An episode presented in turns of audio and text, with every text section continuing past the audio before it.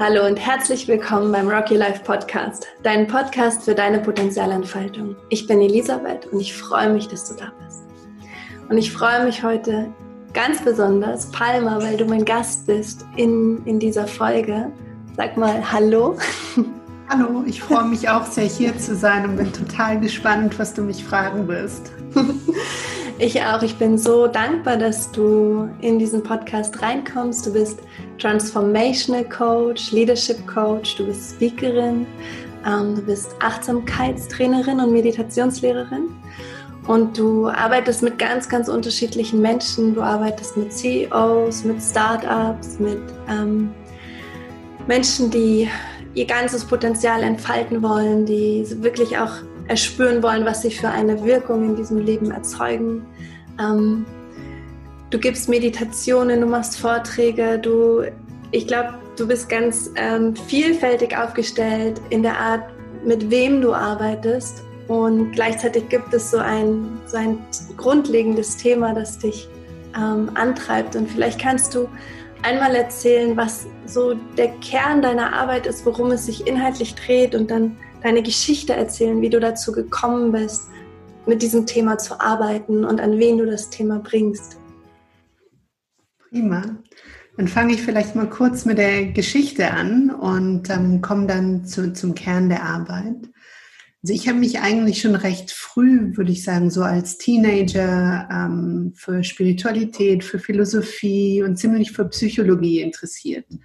Und habe dann auch irgendwie ganz stolz mit 18 ähm, meinem Vater gegenüber verkündet, dass ich jetzt Psychologie studieren wollte. Und er hat mich damals nur angeguckt und ich kann mich immer noch erinnern an dieses Gespräch und meinte einfach, Psychologie, naja, die Psychologen, die sind alle selber verrückt. Das würde ich mir noch schwer überlegen. Und in dem Moment, ähm, weil mein Vater und ich eine sehr enge ähm, Bindung hatten, habe ich sofort das Thema Psychologie fallen lassen und dann meinte er, ja, und was interessiert dich sonst noch? Und dann habe ich gesagt, ja, also BWL und so Wirtschaft fände ich ganz spannend. Und dann meinte er damals, naja, also das kann ja jeder machen, da muss man nicht so besonders schlau sein, warum nicht Jura? Und mit Jura, da kannst du immer noch in die Wirtschaft gehen, da kann man alles machen und du kannst Diplomat werden. Und dann habe ich mir gedacht, naja, wenn man da alles machen kann, dann mache ich halt Jura, warum nicht? Habe aber letzten Endes von Anfang an gemerkt in den Vorlesungen, dass mein Herz überhaupt wirklich nicht drin war. Ähm, und habe dann relativ schnell nebenbei alle möglichen Wirtschaftspraktika gemacht, um mir irgendwie wie so nebenbei ein BWL-Studium auch anzueignen. Und habe auch ein bisschen in der Strategieberatung gearbeitet und wurde dann durch einen Zufall eigentlich geheadhuntet, um Board-Level Headhunter zu sein. Und, ähm, und fand das ganz spannend, weil da ging es ja auch wieder darum, um mit Menschen, mit Erfolg, mit deren Potenzial zu arbeiten. Und ich hatte auch so einen Traum, so ein internationales Leben zu führen. Und da hat mir jemand wie Eis am Nordpol letzten Endes verkauft, dass ich mit deren Firma sofort irgendwie wieder nach China gehen könnte, wo ich schon mal Praktika gemacht hatte. Und es klang dann alles gut, also habe ich es einfach mal verfolgt sozusagen. Und dann als Headhunter habe ich dann in so einer internationalen Organisation hatte ich einfach nur dieses Gefühl, the only way is up. Und dann hat man nicht mehr links, nicht mehr rechts geguckt, sondern hat einfach letzten Endes habe ich wie eine Verrückte gearbeitet, wirklich Tag und Nacht und ähm, sechs Tage die Woche, so ein Work hard, play hard Lifestyle. Allerdings ähm, hat mir die Firma tatsächlich meinen Traum erfüllt, auch nach Hongkong zu gehen. Ähm, und da habe ich auch sehr schnell gemerkt eigentlich, dass also gerade beim Leben in Asien und beim Interviewen von sehr, sehr erfolgreichen Menschen, dass Erfolg und innere Zufriedenheit und so ein Angekommenheitsgefühl eigentlich nicht unbedingt was miteinander zu tun haben. Und gleichzeitig habe ich aber auch gemerkt, wie ähm, Menschen, die ganz wenig hatten in Asien, so eine Freude, so einen inneren Frieden und so ein so was Warmes, auch so eine Liebe ausgestrahlt haben. Und das hat mich unglaublich fasziniert. Habe dann selber dort auch mehr Meditation gemacht, mehr Yoga, mein Hobby nur noch psychologische und Self-Development und spirituelle Bücher gelesen. Und irgendwann hatte ich dann tatsächlich ähm, nach einer Yoga-Session auf einmal ähm, habe ich eine Stimme in meinem Kopf gehört und die hat einfach nur gesagt Coaching, CEOs und Meditation. Und ich habe einfach nur nach oben geguckt und dachte mir, ja klar, das macht total Sinn, weil man kann sich so oft sagen, ich muss mutig sein zum Beispiel oder ich muss aus meiner Komfortzone rausgehen. Aber ich fand in der Meditation oder auch im Yoga, wenn man da gerade im Yoga zum Beispiel einen Backbend macht, dann muss, dann übt man ja schon Mut sozusagen in dem Moment und dann ist es viel einfacher, den Mut auch in anderen Situationen zu haben. Das Gleiche mit der Komfortzone in der Meditation mit allen seinen Gedanken zu sitzen und da zu bleiben, war ziemlich aus der Komfortzone heraus. Und für mich war das irgendwie so ein bisschen das Missing Puzzle. Und das andere, was ich gesehen habe, was mich damals ziemlich geschockt hat, eigentlich, war nach der Finanzkrise, so 2009, 2010, dass bei mir ähm, quasi im, im Headhunting-Büro relativ viele, hauptsächlich Männer, muss ich sagen, Mitte 50 saßen, die ursprünglich eine ganz gute Karriere hatten, die aber dann ein, zwei ähm, unglückliche Moves im Nachhinein gemacht hatten. Also entweder in so eine Private Equity Situation gegangen sind und das Unternehmen war dann nicht so erfolgreich oder aber e-, eventuell wegen der Finanzkrise ihren Job verloren hatten. Und dann saßen die auf einmal da und haben einen neuen Job gesucht. Die Headhunting-Industrie war ziemlich brutal sobald man da einen Dip in der Karriere hatte, konnte man die Leute oft nicht mehr vermitteln. Und gleichzeitig war es so, dass ich gemerkt habe, die Leute waren zwar erfolgreich gewesen, aber deren Beruf war niemals ihre Leidenschaft gewesen. Und trotzdem wussten die überhaupt nicht, wer sie ohne ihren Beruf waren. Also da war so wahnsinnig wenig Introspektive und letzten Endes eine große Lebenskrise dann. Und ich war irgendwie ein bisschen bestürzt, wie man damals war ich zwar, war ich, ich glaube Anfang 30 oder so, habe ich mir einfach gedacht, wie kann man denn so weit kommen, auch vom Alter, und so wenig über sich selber wissen und was man sich eigentlich wünscht und, und, und, mit, und eben nicht mit dieser inneren Stimme verbunden sein. Und das hat mich dann alles dazu inspiriert, dann eine Coaching-Ausbildung zu machen und Meditationslehrer-Ausbildung und so weiter und so fort. Und wenn ich jetzt den Inhalt meiner Arbeit beschreiben würde, ist es wirklich, also das Wichtigste ist einfach tatsächlich wirklich mit den Leuten enorm präsent zu sein und den Leuten zu helfen, ihre eigene Präsenz und ihre eigene, ihre, ihr eigenes Bewusstsein zu fühlen. Und dann würde ich sagen, die Arbeit hat sich sehr, sehr, sehr gewandelt, aber was wirklich im Vordergrund steht, ist letzten Endes den Leuten eine Distanz zu verschaffen zwischen sich selbst und den Gedanken und dieser Stimme im Kopf, die sagt, ich bin nicht gut genug, ich bin nicht das, ich sollte dieses machen, ich sollte jenes machen. Und dadurch mit ihrer Intuition wieder in Verbindung zu treten, mit ihrem inneren Frieden und auch den Leuten zu vermitteln, letzten Endes und sie spüren zu lassen, sehr schnell, dass sie dass mit ihnen alles in Ordnung ist, egal wie schlimm die Gedanken sind, die man hat, dass, dass da niemand ist, der gebrochen ist und den man erstmal wieder zusammenbauen muss, sondern dass sie im Kern immer in Ordnung sind und dass da ein Teil von ihnen ist, der unantastbar ist letzten Endes. Und das habe ich auch in meiner eigenen Geschichte gespürt. Eventuell können wir darauf eingehen, ähm, je nachdem, wohin das Gespräch jetzt führen wird so gerne, Palma, wenn du darüber sprechen möchtest, wie, wie diese Reise war, vielleicht auch für dich von, von dieser Stimme, die antreibt und sagt, hier lang, da lang, jetzt noch, the only way forward is up, wie du gesagt hast. Mhm. Und dann, wie du das gefunden hast, das, was dieser Aspekt in dir, wo du sagst, das ist der Aspekt in uns, der unantastbar ist. Ich fände das wunderschön von dir in deinen Worten zu hören, was da deine Bilder sind und deine Erfahrungen. Also zum einen würde ich sagen, also das erste Mal, dass ich, also dass diese Stimme, die einen so angetrieben hat, irgendwie immer höher, immer weiter, da hatte ich auf einmal so einen Punkt, ich glaube, das war 2011, wo ich auf einmal gemerkt habe, ich muss niemandem mehr was beweisen. Und und ich wusste, ich kann noch auf das letzte Level hochkommen. Ich war damals schon Juniorpartner in der Firma, aber ich habe auf einmal gemerkt, wieso eigentlich? Macht gar keinen Sinn. Warum weiß ich nicht, aber ich bin einfach einen Morgen aufgewacht und habe mir gedacht, das macht ja gar keinen Sinn. Das Einzige, was ich möchte, ist auch ein bisschen letzten Endes ein bisschen mehr Privatleben, ein bisschen mehr Zeit und mit mehr Geld, was soll man sich denn noch kaufen, letzten Endes damals? So die erste Einsicht. Aber dann hatte ich durch Meditation, würde ich sagen, und durch das Yoga einfach auch schon so ein bisschen einfach wesentlich mehr innere Stille und Ruhe gehabt. Und ich muss sagen, ich war wahrscheinlich relativ lucky, dass ich, dass dieser innere Kritiker, der hat zwar immer gesagt, vorwärts und weiter, aber der hat mich nie für meine Leistung runtergemacht. Der war schon von Haus aus einigermaßen nett zu mir selber, würde ich sagen.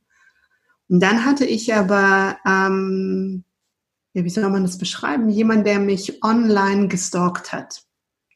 Ähm, und jemand, der mich wirklich bombardiert hat mit Messages und auch bedroht hat.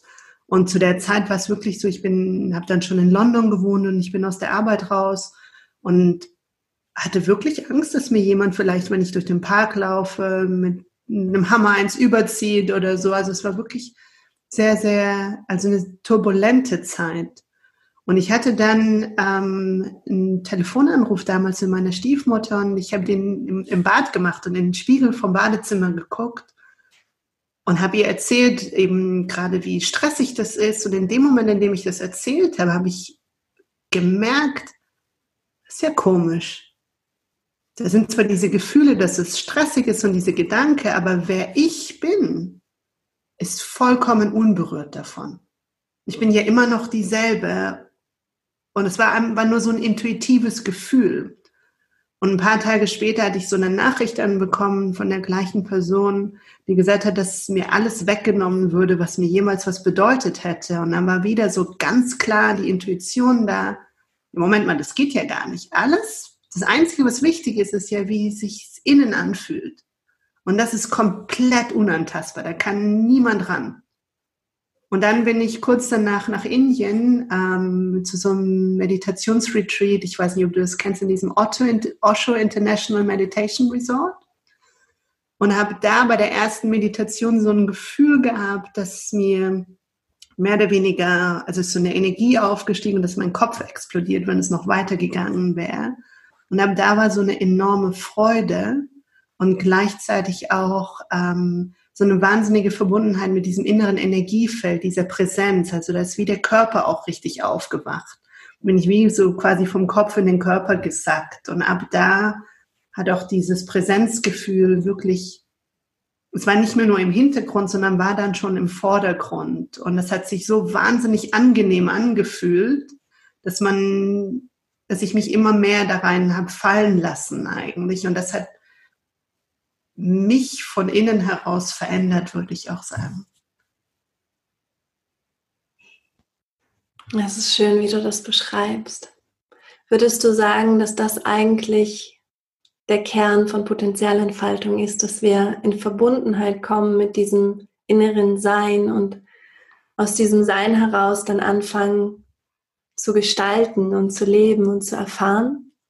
Hundertprozentig, da kriege ich sogar eine Gänsehaut, wenn du das beschreibst, weil das ist, ist, ist genau das, wir haben eigentlich alle Antworten schon in uns und vor allem haben wir in dem Moment, in dem wir verbunden sind mit diesem inneren Sein, haben wir Zugriff zu einem unendlichen Potenzial letzten Endes an Kreativität und aber auch an ähm, Well-being oder Wohlbefinden. Weil meine Erfahrung war, dass eben, wenn man sich mit diesem inneren Sein verbindet, dann ist das Zuhause in einem selber der sicherste Platz, der friedlichste Platz ist eben immer in diesem Gefühl. Und dann trägt man das überall mit hin, mit sich und beeinflusst die Leute um einen, eigentlich alles. Und aus diesem Sein ähm, hat man auch größere Ideen, also in die, Idee, die Ideen, die aus diesem Sein kommen, die, da sagt vielleicht manchmal der Verstand so, wie soll das denn möglich sein? Oder ich weiß nicht, ob das zu mir passt eigentlich, aber da ist trotzdem irgendwie so, ein, so eine andere Energie dahinter, die einen dann trotzdem in diese Richtung pusht irgendwo. Und desto, und desto eher man in diese Richtung dann geht, desto mehr Synchronicities und Zufälle gibt es auch, dass man genau die richtigen Leute zur richtigen Zeit trifft ähm, und, und auch einfach das Vertrauen hat, dass man nicht alles wissen muss, sondern dass da dass einfach sich dieser Pfad ähm, entwickelt, Schritt für Schritt. Und das ist auch die Arbeit, die ich tatsächlich sogar auch mit erfolgreichen CEOs mache, weil eigentlich die meisten Menschen, auch die erfolgreich sind, wenn man, die sind sich dessen oft nicht bewusst, aber wenn man dann ähm, sie darüber nachdenken lässt, über ihr Leben, was eigentlich immer so die besten Entscheidungen sind, kamen immer auf einmal, dass man auf einmal einfach weiß, was man machen muss, zum Beispiel. Anstatt sich 10.000 Listen zu machen, rückwärts und vorwärts. Und selbst wenn man sich die Listen macht, irgendwann wacht man auf einmal auf und weiß, was zu tun ist. Ähm, und das ist eine unglaubliche Befreiung für die Menschen. Es geht dann auch viel um Hingabe, gell, an dieses Sein und Vertrauen darin, denke ich gerade. Weil, so wie du das beschreibst und so wie ich das ähm, vielleicht aus meiner Erfahrung kenne, aus diesem Sein heraus kommt ja, wie du das sagst, es kommen Ideen, die sind so groß manchmal oder die sind vielleicht so anders, als wir uns beschreiben würden, als wir uns kennen. Das heißt, diese Ideen kommen wirklich aus dem Moment, aus der Präsenz und nicht nur aus unserer gemachten Erfahrung, aus dem Alten. Und wenn ich jetzt diese Listen mache, die Listen kommen aus meinem Verstand und aus meinem Denken und meinen Erfahrungen und ich das ist irgendwie auf eine Art, da kenne ich mich aus. Aber wenn genau. das, ne, wenn das aus diesem Sein herauskommt, aus deinem ureigenen Potenzial, so wie du bei dieser Yoga-Session plötzlich diese, diesen inneren Impuls hattest, Coaching und Meditation für CEOs. Dann geht es viel darum, dem zu vertrauen, also diesem Neuen auch zu vertrauen. Wie hilfst du deinen Klienten oder auch dir selber, in diese Hingabe und in dieses Vertrauen zu kommen, weil es gibt ja diese Phase auch in unserer Entwicklung, da merken wir, da steigt was auf, aber dann sagen wir, ah nein, ich will das nicht hören, ich will da nicht hinschauen, das ist irgendwie so zu aufregend oder das macht mir Angst, was da aus mir herauskommt. Wie, wie hilfst du dieses Vertrauen in dieses Zuhause, sein eigenes Zuhause zu stärken? Also zum einen würde ich sagen, wirklich ähm, experimentell, dass, dass eben die Klienten wirklich auch diesen Bereich kennenlernen in, in, in sich. Also ich würde eben sagen, der Pure Awareness, also in Deutsch klingt es immer ein bisschen anders, wenn man sagt, ihr reines Bewusstsein. Ähm, und, und wirklich zu merken, da ist ein Teil von ihnen, der ist unendlich letzten Endes und unbegrenzt. Und dann ist ein, und dann sind da die Gedanken und die kommen und gehen. Und dann in dem Moment aber zu spüren, aber das andere kommt und geht nicht. Also das ist eins. Das andere ist, dass man auch wirklich eben drüber nachdenkt, okay, wann, wann habe ich denn gute Entscheidungen im Leben getroffen? Und wann habe ich schlechte getroffen? Und, und dann auch bei einer schlechten Entscheidung sich nochmal zu besinnen, okay, bei dieser schlechten Entscheidung, hatte ich da aber vielleicht von Anfang an ein Bauchgefühl, das mir eigentlich was anderes gesagt hatte. Und eigentlich fast jeder hatte das. Und auch da einen wieder da, also einfach selbst auch zu beobachten im Leben tagtäglich, wie, wie laufen denn Entscheidungen eigentlich ab? Wann, wann funktioniert es bei mir gut? Und wann, also wann fühle ich mich quasi offen und ausgedehnt und wann fühle ich mich klein und machtlos? Und auch zu lernen, dass jedes Mal, wenn ich mich klein und machtlos fühle, dass man in diesen Momenten keine Entscheidungen trifft, sondern einfach darauf wartet, bis man sich wieder weiterfühlt. Das Gleiche ist, man guckt natürlich im Coaching eins zu eins die Ängste der Personen an und bricht Ängste auch runter. Und da ist natürlich ist mein Ansatz auch, ähm, dass Ängste letzten Endes bestehen ja auch immer aus ängstlichen Gedanken und auch aus einer Projektion auf eine Zukunft, die man noch nicht kennt. Und sind, sind somit ja auch eine Projektion ähm, des Verstandes oder of, of your mind. Und das auch wieder dann zu spüren, okay, wer, wie wäre es denn, wenn ich diesen Gedanken nicht hätte? Und dann halt unterschiedliche Szenarien zu entwerfen und dann das Letzte ist das, dass die meisten Menschen, wir werden ja oft so erzogen, gerade wenn es auch um High Performance geht, dass man ganz viele Ziele braucht und ganz konkrete Pläne, wo man überall hinkommt. Aber genau zu dem, was du vorher gesagt hast, diese konkreten Pläne basieren dann eigentlich immer nur auf diesem limitierten Verstand des Alten. Und so ähm, arbeite ich mit Leuten auch darum, dass sie wirklich eine Vision entwickeln, die sie inspiriert. Und dann zu sehen, was ist der erste Schritt und dann der nächste Schritt und der nächste Schritt. Aber sich immer quasi in realer Zeit umsehen und sehen, was macht jetzt Sinn, weil man dann auch eben sich immer wieder mit seinem Tieferen verbinden kann und dann ist es auf einmal auch nicht mehr so scary, weil wenn man denkt, okay, ich habe ja diese Version, aber ich weiß noch gar nicht, wo ich da hinkomme und deswegen fange ich gar nicht erst an, anstatt zu merken, in dem Moment, in dem ich anfange zu laufen, kommt ja die Inspiration und ich, und es ist vollkommen normal, dass eigentlich fast jeder Unternehmer nie so eine komplette Map hatte, sondern tatsächlich einfach mal gemacht hat und ausprobiert hat, sozusagen. Ähm, und dann äh, nehme ich manchmal auch noch Energiearbeit mit rein, wenn, wenn es halt so ist. Oder so Sachen, ich weiß nicht, wie man das im Deutschen sagt, Tapping, ähm, um, um, um dann auch ähm, konkret ähm, mit Ängsten und Trauma und so weiter auch zu arbeiten, wenn, wenn es hochkommen sollte. Danke dir. Das war so schön und so konkret und so umsetzbar und hilfreich dadurch. Vielen Dank. Weißt du, wenn ich dir zuhöre, dann was mich total neugierig macht, ist, wie sich dein Menschenbild verändert hat über diese Arbeit. Mm.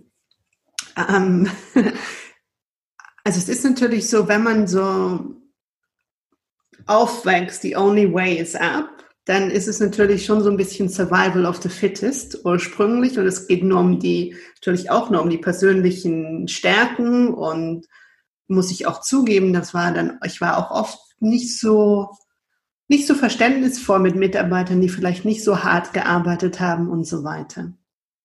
Und dann auf einmal, wenn man sich natürlich mit seinem eigenen, in Anführungszeichen, Bewusstsein verbindet und auf einmal merkt so, hm, das hat gar keine Grenzen und gerade in der Arbeit, auch im, im Coaching, wenn mir jemand gegenüber sitzt, dann ist man eins.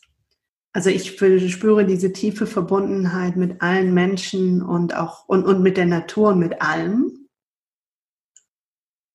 Und auch einfach eine, eine Liebe und eine Zuneigung allen Menschen gegenüber. Und ich sehe eigentlich immer, sogar in Personen, die meine Familie kann es nicht nachvollziehen, aber ähm, ich nehme mal jemanden, dessen Fan ich wirklich nicht bin, Donald Trump.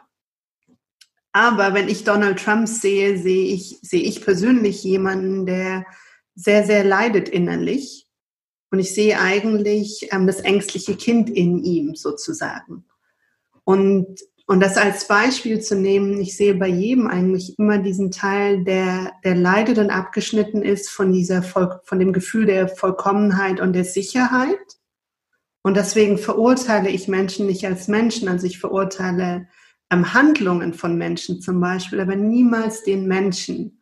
Und ich glaube, es war Ramdas, der das irgendwann gesagt, der das gesagt hat, ist irgendwie, du, du kannst die Taten eines Menschen verurteilen, aber schmeiß ihn niemals aus deinem Herz raus. Und das ist auch was, ähm, was ich sehr, sehr stark fühle letzten Endes. Wenn wir sagen, wenn, wenn viele Menschen oder wir alle uns auf die Reise machen zu diesem, zu diesem Bewusstsein und uns mit uns selbst wirklich verbinden und eben uns dann auch so wie du auf einer tieferen Ebene wahrnehmen. Was glaubst du ist möglich? Wie kann sich diese Welt und unser Miteinander verändern, wenn wir diesen, diese Reise zu uns selbst machen? Also sagen wir mal so, ich war vor sieben Jahren oder so war ich noch so optimistisch, dass ich mir einfach mir gedacht habe, ach, so einfach, jeder verbindet sich nur mit dieser, mit seinem Tiefsten, nur mit dieser Verbundenheit mit allem und dann ist es besser fürs Klima und, und für die Ungleichgewichte in der Welt und so weiter. Und ich glaube zu einem gewissen Teil natürlich, ja, weil man nicht mehr ähm, aus einem Survival-Modus heraus agiert und, und insoweit sehr egoistische Handlungen vollzieht. Aber wir Menschen haben ja auch unterschiedliche Teile. Wir haben zum einen eben dann dieses tiefe Bewusstsein, aber doch noch die Konditionierung, die wir natürlich mitschleppen. Und, und ich finde, für mich ist es so quasi so eine, so eine zweistufige Reise. Also zum ersten geht es eben um diese Erkenntnis oder dieses Erwachen zu dem tieferen Bewusstsein, aber dann geht es auch wirklich um das Embodiment dass man von diesem Platz lebt und von diesem Platz immer mehr Konditionierungen sieht. Und ich bin ja auch nicht perfekt und ich recycle, aber ich bin, das kann man, man kann viele Dinge noch viel besser machen. Und das, das einfach eben, dass man jeden Tag aufs Neue letzten Endes sieht, okay, how do I want to, what do I want to create in this world today? Or what wants to, rather, what, was, was möchte durch mich kreiert werden? Und, und dann auch sieht jedes Mal, wenn man quasi im Außen agiert, in einer Form, die nicht mit dieser tiefen Erkenntnis im Einklang steht. Und das ist ein, ein längerer Prozess. Insoweit, also ich glaube nicht, dass alles sofort in Ordnung wäre, wenn alle Menschen auf diese Reise gehen würden, aber es würden natürlich enorm viele Konflikte wegfallen. Ähm, es würde enorm also wesentlich mehr Harmonie herrschen, auch mehr Community-Gefühl natürlich. Ähm, aber man muss auch ganz klar weiter diese Arbeit machen, um, und das ist, glaube ich, ein never-ending Process. Das glaube ich allerdings auch. Eine Lebensreise. Ja. Hm. Was sind aus deiner, aus deiner Arbeit heraus, die du mit den Klienten erlebst, was sind so für dich drei ganz essentielle Erkenntnisse? Oder vier oder fünf oder eine. Aber wenn man mit so vielen unterschiedlichen Menschen arbeitet, ja. an ihren Visionen, auch an den Problemen, ähm, dann es kondensiert sich manchmal sowas heraus, sowas wie eine Essenz oder etwas, wo, wo man so, wow, ah, selber so wie erstaunt ist und das ähm, ja einfach so, so, so was erfährt über, über uns Menschen. Also für, es ist durch die Arbeit heraus, aber auch ansonsten im Leben, dass das einzige Problem sind immer nur die Gedanken. Also man kann, und, und, und selbst bei Trauma kann man, wo man sagt, okay, das steckt im Körper, wenn das Trauma hochkommt nur als was Körperliches, wenn man da nicht noch zusätzliche Gedanken hätte über das Schreckliche und sich im Kreis drehen würde, würde es immer nur kurz aufflammen und sich nicht so perpetuieren und einen so in so einem Kreislauf gefangen halten. Und es ist eigentlich egal, um was es geht, um, ob es um Liebeskummer geht, um ein Businessproblem, um darüber zu gehen. Ich habe eigentlich alles erreicht, aber fühle fühl mich immer noch innerlich so ein bisschen leer zum Beispiel.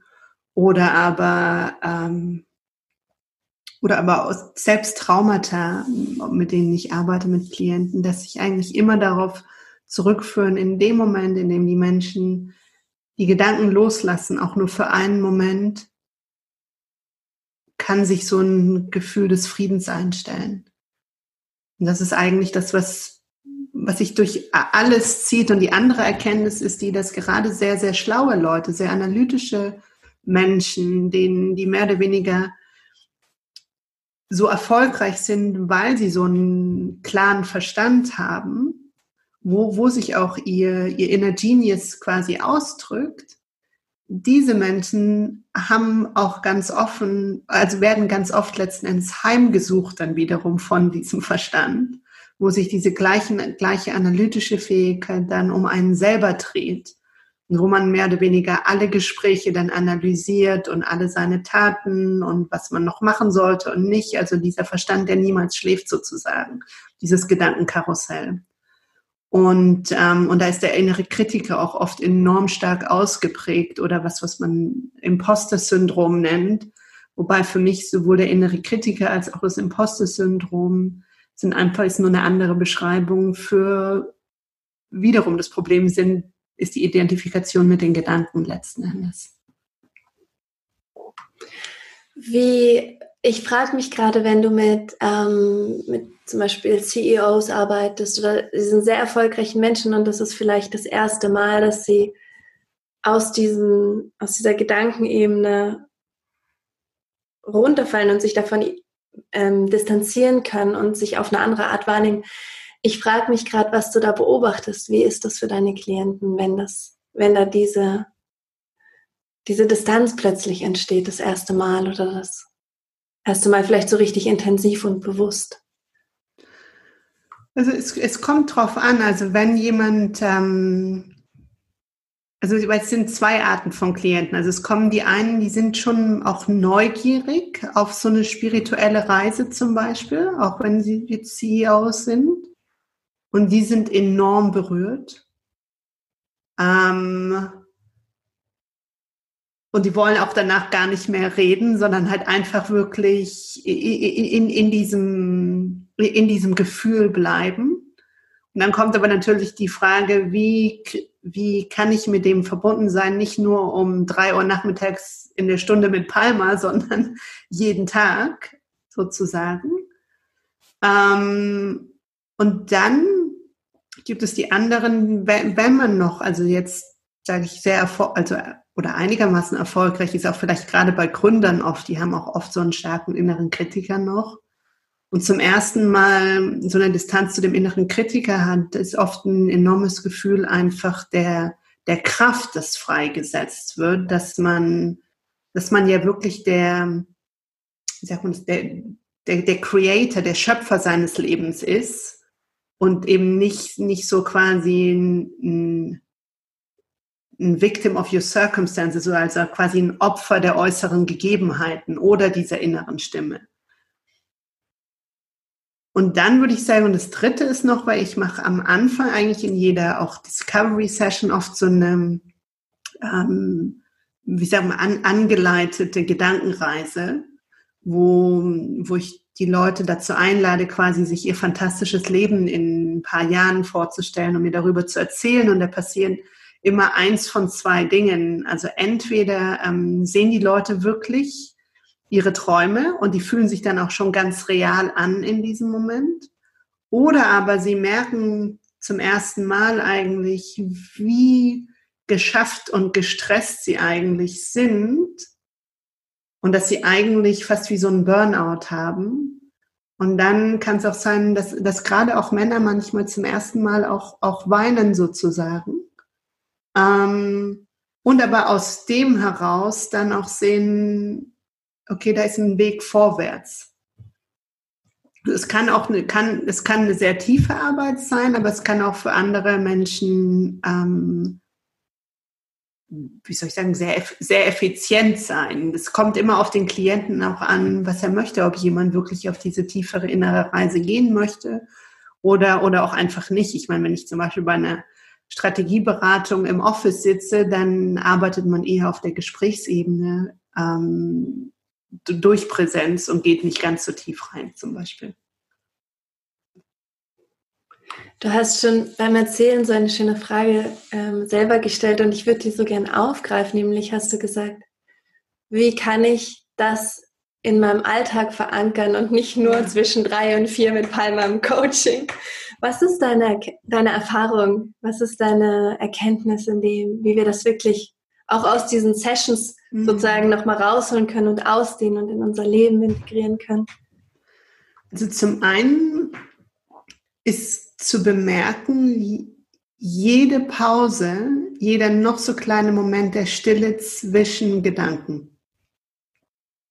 Man sich ja mal, man fokussiert sich ja eigentlich immer auf diesen, auf alles Laute in der Wahrnehmung. Also Geräusche, Gefühle, Gedanken. Und jede Pause dazwischen zum Beispiel. Ähm, also das ist eins. Das andere ist, ich mache mit den Leuten zum Beispiel auch Atemübungen und immer am Ende des Ausatmens quasi da diese kleine Pause auch zu bemerken. So ein Moment auch der eventuell der, der Weite, bis dann das Einatmen wieder automatisch passiert. Also auch so ein kleiner Gap. So wie lauter so Gaps in der Matrix eigentlich. Und dann auch wiederum, wenn man schon in diesen Prozess eingestiegen ist, zum Beispiel, wie, wie triffst du Entscheidungen? Also was sind die guten Entscheidungen, die schlechten Entscheidungen? Auch einfach zu sehen im, im täglichen Leben, wie, dass du eigentlich tausend Entscheidungen pro Tag triffst, die du aber nicht als Entscheidung siehst, sondern die machst du einfach. Bis zu dem Zeitpunkt, wo man dann sagt, okay, das ist eine wichtige Entscheidung. Und dann ist man auf einmal wieder kontrahiert. Also auch dieses zu beobachten, wann fühle ich mich offen und wann fühle ich mich geschlossen.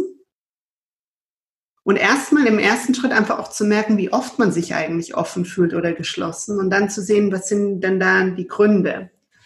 Und ähm, also es, ja, sind so ein paar Tipps, wie man das für sich merken könnte, sozusagen. Das ist schön, ja.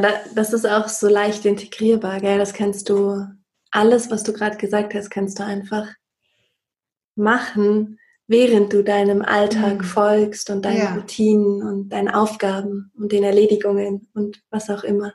Und das Gleiche ist es, wenn, wenn jemand in der gemeinsamen Arbeit, wenn der auch sein, sein inneres Energiefeld oder seine Präsenz gespürt hat, mhm. die dann auch zu spüren in Meetings zum Beispiel oder zu merken, okay, wenn ich meine, wenn ich jetzt Mindful Walking mache quasi, dass ich meine Füße bewusst auf den Boden lege, das kann ich auch in einem Meeting haben, dass ich da wirklich ganz auch meine eigene Präsenz spüre, währenddem ich jemand anderem zuhöre.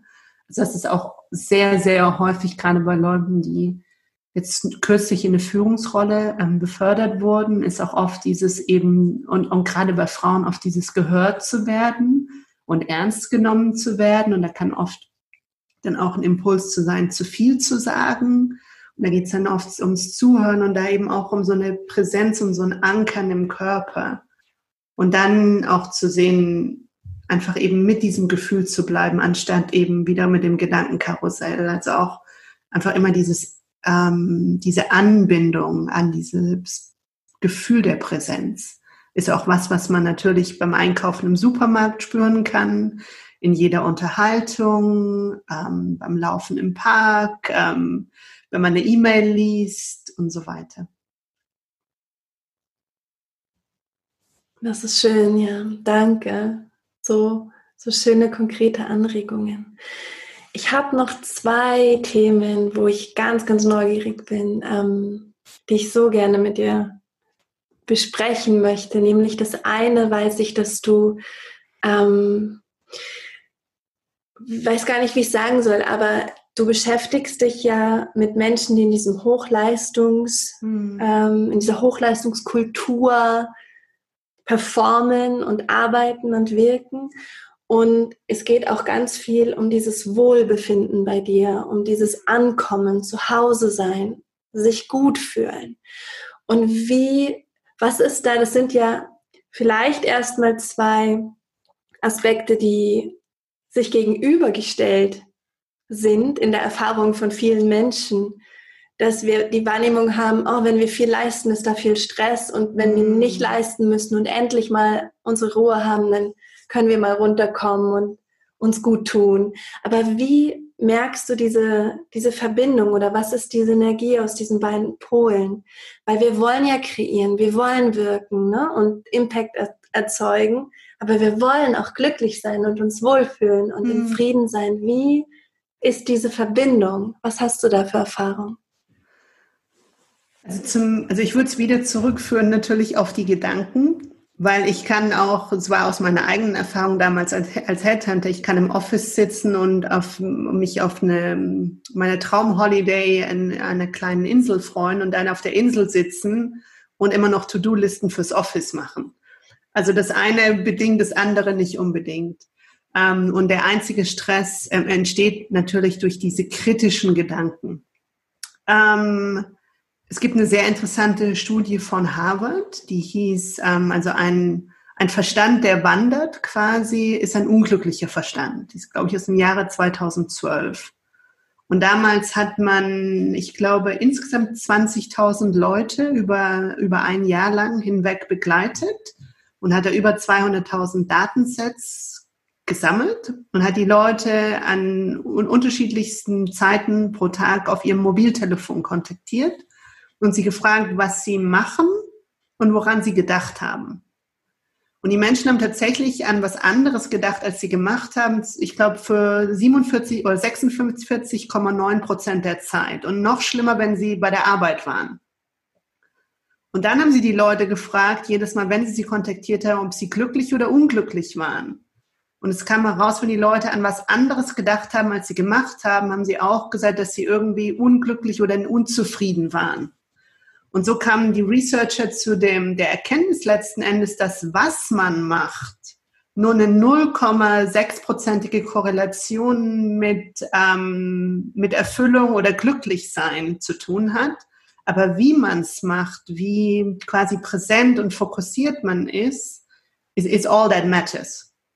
Und das Gleiche ist auch das mit einem Stress letzten Endes auf eine so eine kurzfristige Deadline hinzuarbeiten, ist für sich allein nicht unbedingt stressig. Das kann enorme Ressourcen freisetzen. Aber wenn du dazu sagst im Kopf, oh mein Gott, das ist so stressig, ich weiß nicht, wie ich es schaffe, oh mein Gott, oh mein Gott, mir läuft die Zeit weg, dann ist es eine Katastrophe und enorm stressig. Und insoweit, und das andere ist, dass das absolute High Performance, da gibt es auch ähm, eben Studien von McKinsey gerade zum Konzept von Flow, wo man wirklich sagt, und von diesem super spannenden Flow Genome Project von dem Stephen Kotler in den USA, wo man wirklich sagt, dass ähm, wenn man im Flow ist, also hundertprozentig fokussierend, wenn man an was arbeitet, das man kann, aber auch ein bisschen eine Herausforderung hat, also nicht zu sehr in der Komfortzone, ähm, und, und es für mindestens ähm, 90 Minuten macht, dass da die Performance um 500 Prozent hochgeht. Und das Gleiche ist das natürlich, wenn man eben aus dem heraus arbeitet, dass man sich verbinden kann mit dem tiefen Wellbeing, was wir vorher schon gesagt haben, wo ein enormes kreatives Potenzial schlummert und dann von dem Bereich aus anfängt zu arbeiten, und auch sich immer wieder darauf zurückfallen lassen kann, um eben aus dieser, aus diesem inneren Kritiker auszubrechen, dann wird ein enormes kreatives Potenzial freigesetzt. Auch wenn, was du in zwei Stunden erreichen kannst, ist viel mehr als jemand anders, der, der, der gleichzeitig noch sagt, oh mein Gott, was denken denn die anderen davon? Ist es gut genug oder wie auch immer? Ähm, jetzt hatte ich noch einen Punkt dazu, der mir jetzt gerade entfallen ist. Ähm, fällt mir sicherlich nochmal ein. Auf jeden Fall glaube ich, dass man eben gerade ähm, aus diesem enormen Wellbeing eventuell wesentlich mehr erreichen kann. Das Einzige, was ich dazu als Kaviar noch sagen muss, ist, dass manche Leute, wenn sie so ein Erwachen erstmal haben, das sich so enorm gut anfühlt und auf einmal merkt, mit ihnen ist eigentlich alles in Ordnung. Sie wollen es auch erstmal auskosten und erstmal, und das ist, glaube ich, auch ein bisschen in meinem Fall passiert, sind dann, also dieses alte Leisten, um anerkannt zu werden oder geliebt zu werden oder wie auch immer, der Motivator fällt erstmal weg. Und dann kann so ein gewisses Vakuum entstehen, bis man einfach, bis sich aus diesem Bereich wieder was Neues kreiert. Aber es wird sich was Neues kreieren. Und da braucht man halt dann eine Gemeinschaft oder einen Mentor oder einen Coach oder Leute, die diese Erfahrung schon gemacht haben, die einen dann auch letzten Endes beruhigen können. Weil ansonsten kommt ganz oft der innere Kritiker doch wieder zurück, trotz dieses guten Gefühls, der dann Panik kriegt irgendwo. Ja, das ist schön. Ich erinnere mich gerade, ähm, ich hatte nach der Geburt meiner zweiten Tochter, hatte ich, ich glaube, drei Monate, war ich einfach so in diesem Sein, nur in diesem Sein und in diesem Wohlbefinden und wollte gar nichts mehr kreieren, wollte einfach nur still sein mit ihr. Und das war ich auch. Und dann kam wieder der Alltag immer mehr rein. Und ich weiß, dass ich ganz unglücklich war und ganz traurig und das Gefühl hatte, ich werde aus dem Paradies gestoßen. Ja. weil es jetzt wieder um, um das Kreieren und das Handeln auch geht. Und das war eine spannende Erfahrung, ähm, dann aber zu merken, dass wir dieses Sein ja nicht verlieren, dieses Bewusstsein und dass das, dass es einfach für uns so natürlich ist, als Menschen zu schöpfen genau. und zu kreieren, dass das unser Flow ist und dass es nicht zwei getrennte Aspekte sind und du kannst nur das eine machen oder das andere haben, sondern dass es sich verbindet miteinander. Absolut. Also mhm. nee, nicht nur, dass es sich verbindet, sondern dass einfach diese Idee, ähm, ich werde glücklich sein, wenn ich dies mache und ich bin unglücklich wegen dem, eine komplette Illusion ist. Weil das Einzige, was über das Glücklichsein oder Erfüllte entscheide, ist letzten Endes das Innere und wie stark man an sein Sein angeboten, gebunden ist und ob man negative Gedanken glaubt, ob man da an denen hängt. Weil so, solange keine negativen Gedanken da sind, ist auch alles in Ordnung. Also es ist sogar, das, das beobachte ich sogar, weil ich ähm, mache seit, glaube ich, vier Jahren Volontärarbeit auch in einem Hospiz, auch mit todkranken Menschen, solange natürlich der, ähm, die, die körperlichen Schmerzen einigermaßen unter Kontrolle sind ähm, durch Schmerzmittel, aber solange die eben auch verbunden sind mit diesem tieferen Innen, ist auch da ein Frieden möglich, selbst dann. Aber in dem Moment, in dem man sich natürlich auch Sorgen macht, okay, was ist, äh, entweder noch Dinge nicht abgeschlossen hat oder noch ähm, Sachen bedauert oder nicht weiß, wie gesorgt wird für eine Familie und eben zu diesen sorgenvollen Gedanken hinreißt, ähm, ist, ist, ist es natürlich absolut nicht möglich. Und es ist natürlich eine Extremsituation, aber selbst in den Situationen ist es möglich, einen tiefen Frieden zu erfahren. Das ist, was du am Anfang gesagt hast, dass diese, dieses Sein unantastbar ist. Egal, genau. was im Außen passiert, kann das niemand anfassen, zerstören, mhm. größer machen, kleiner machen, verdrehen. ist Es einfach immer da. Und genauso umgekehrt gibt es nichts im Außen, was das, also nichts Positives im Außen, was du unbedingt brauchst, damit du das genau. haben kannst. Gell? Genau, mhm. genau. Wahnsinn, ja. Sag Palmer, meine letzte Frage und ich könnte echt ewig mit dir weiterreden und dir zuhören. Aber was mich noch total interessiert, ist deine Vision. Deine ganz persönliche Vision von deinem Leben und deinem Schaffen und auch deine Vision von der Welt. Also für mich steht und fällt alles einfach damit, dass man aus dieser Erkenntnis der Verbundenheit mit dem Sein, dass man das in alle Lebensbereiche, in allen Lebensbereichen verkörpert sozusagen. Und das würde ich sagen, ist, ist immer ein ongoing process und es ist auch immer, also es geht auch immer tiefer und immer tiefer, weil natürlich auch sich diese Erkenntnis oder diese Verbundenheit immer mehr vertieft.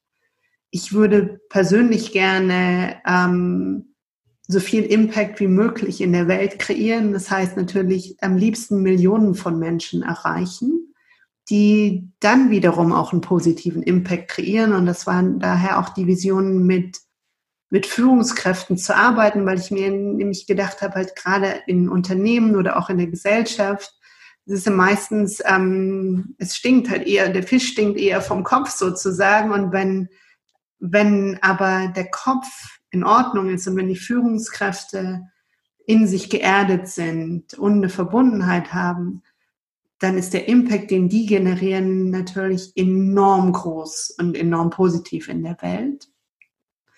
Und dann ist es für mich auch ein Thema, wo ich mich mehr einbringen möchte, ist die soziale Ungleichheit und auch sich selber auch immer stärker bewusst zu machen, wie, wie gut man es hatte und dass man da wirklich so einen Kickstart im Leben hatte, den viele, viele, viele, viele andere Menschen nicht hatten. Und da auch, ähm, finde ich, bis zum gewissen Grade auch erstmal zu lernen und zuzuhören, was sich diese Menschen eigentlich auch von einem wünschen, weil ich kann es auch nicht wissen. Ich kann da mit einem Mitgefühl hingehen, aber einfach auch deren Perspektive kennenzulernen, finde ich enorm wichtig. Und meine Vision für die Welt ist, ist insoweit, ich weiß nicht, ob ich eine Vision für die Welt brauche. Ich glaube, die Welt weiß, was sie selber braucht. Und die Welt hat ja eben diese enorme kreative Intelligenz in sich, letzten Endes. Und es kann gut sein, wenn wir Menschen es nicht hinkriegen, uns zu verändern, dass die Welt auch ohne uns besser dran ist, sozusagen, oder die Natur, weil die braucht, also wir sind zwar auch Natur, aber entweder wir werden uns unserer Verbindung mit der Natur bewusst und verhalten uns dementsprechend, oder aber die Natur wird uns loswerden. Und da habe ich, kann ich nicht sagen, dass es schlimm wäre sozusagen, weil wir ja alle Teil eines sind, eines Organismus sind, der auf alle Teile des Organismus achten muss. Und da bin ich eher gespannt. Da kann jeder seinen Teil dazu tun, aber das ist ja yeah, my life's work, I guess. And everyone's life's work. Vielen, vielen Dank.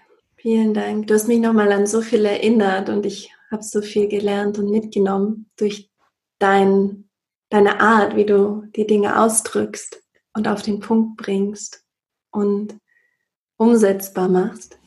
Ich bin ganz berührt und ganz ausgedehnt und würde dir jetzt einfach noch die Möglichkeit geben, dass du vielleicht noch wenn es noch was gibt, was du sagen willst, was du mitgeben willst als Botschaft oder als, als Erinnerung, dann, dass du das noch machen kannst, bevor wir uns verabschieden. Ich glaube, dass jeder von uns eine Intuition hat, was er sich eigentlich wünscht hm. oder was ihm Freude bereiten würde. Und manchmal ist dieser Wünscher so klein geworden wegen dem, was man im Leben erfahren hat. Aber wenn der ganz klein ist, sich einfach zu erinnern, was sind eigentlich diese Momente, wo meine Augen leuchten oder wo so ein kurzes Gefühl ist, like, oder wenn man jemand zuhört, denkt sich, oh, das wünsche ich mir. Mm. Und ganz stark darauf zu achten mm. und zu sehen, wenn es da irgendwas gibt, wie, egal wie unerreichbar es aussieht, wo, wo die Augen leuchten und wo so das Herz ein bisschen angebunden ist. Dass man da einfach guckt, was ist der erste Schritt, den ich heute in diese Richtung gehen kann, egal wie klein der ist. Mm. Und wenn es nur ist, ein Buch über die Sache zu lesen oder ein Artikel. Mm. Und dann den nächsten Schritt und den nächsten Schritt und den nächsten Schritt. Aber dass auch diese, diese Wünsche, diese die, die, die, dieses kleine Klopfen der Seele letzten Endes auch wieder ein Weg ist zu der Verbindung mit dem Sein. Mhm. Und dass man ja einfach neugierig darauf wird. Ähm, das fände ich sehr, sehr schön. Mhm. Vielen Dank. So schön. Und, und dann noch das Letzte, vielleicht mhm. in, in eigener Sache. Ich habe auch einen Podcast und der heißt Explorers Mind, der wurde letzte Woche gelauncht, aber da geht es auch gerade darum, eben auch bewusste Gespräche mit Menschen zu haben, so wie du das auch so wunderschön mit mir mhm. gemacht hast. Und aber auch eben, um ähm, alternative Geschichten zu haben von Leuten, die ihr Potenzial voll ausgeschöpft haben, von Leuten, die den Schritt ins Ungewisse gewagt haben, von ähm, Leuten, die auf dem Mount Everest waren, von mhm. Leuten, die aber vielleicht auch ähm, Opfer eines Terroranschlags waren und dann aber Friedensaktivisten geworden mhm. sind. Also lauter Menschen eigentlich, die, die diese innere Stimme, die dieser inneren Stimme gefolgt sind. Und interessanterweise stelle ich immer fest, wenn jemand dieser inneren Stimme folgt, was manchmal vielleicht sogar ein bisschen ähm, selfish oder ich-bezogen wirken kann, mhm. kommt daraus eigentlich immer eine Tätigkeit oder ein Sein, das mehr in Verbindung mit dem Ganzen ist. Mhm. Und es viel mehr andere Leute auch ähm, viel, viel, mehr Gutes tut in der Welt sozusagen. Mhm. Und ähm, Genau, und diese Geschichten erzählen wir da. Hm, das ist so schön. Und du hast auch, ich habe auch geschaut, ich habe auch schon meditiert mit dir. Du hast auch auf SoundCloud ein Profil und hast Meditationen geteilt. Nicht nur auf Soundcloud, also auf Soundcloud habe ich ein Profil, mhm. dann gibt es auch noch eine App, die ist auch ähm, umsonst, die heißt mhm. Inside Timer. Mhm. Ähm, da habe ich auch eine Meditation, auch auf YouTube und dann habe ich noch eine Partnerschaft mit Meditation Studio, das ist eine andere mhm. App, oder auch Muse. Und da gibt's ganz, ganz viele Meditationen zum Schlafen, mhm. zum, wie sagt man, zum Stress beim Studieren und wie man mit schwierigen Emotionen arbeitet, wie man sich einen guten Tag gestaltet. Also ich glaube, da gibt's 40 verschiedene oder so. Wow. Ähm. Wir werden das alles verlinken in den Show Notes. Du hast doch eine, eine Website, palmamichel.com. Spreche ich den Namen richtig aus, ja. den Nachnamen? Ja, palmamichel.com. Ähm, genau, der Podcast heißt The Explorer's Mind Podcast. Das verlinken wir auch. Und ja, du hast auch ein Buch geschrieben, das habe ich mir heute Morgen bestellt. Uh, da bin ich mal gespannt, was du, was du sagst. Genau, da geht es um ähm, ja, Achtsamkeit und Führung. Genau. Oder Mindful Leadership. Ja, Aber es ist auch sehr praktisch, das Buch ja. zum Beispiel. Ja, ich freue mich sehr darauf zu lesen.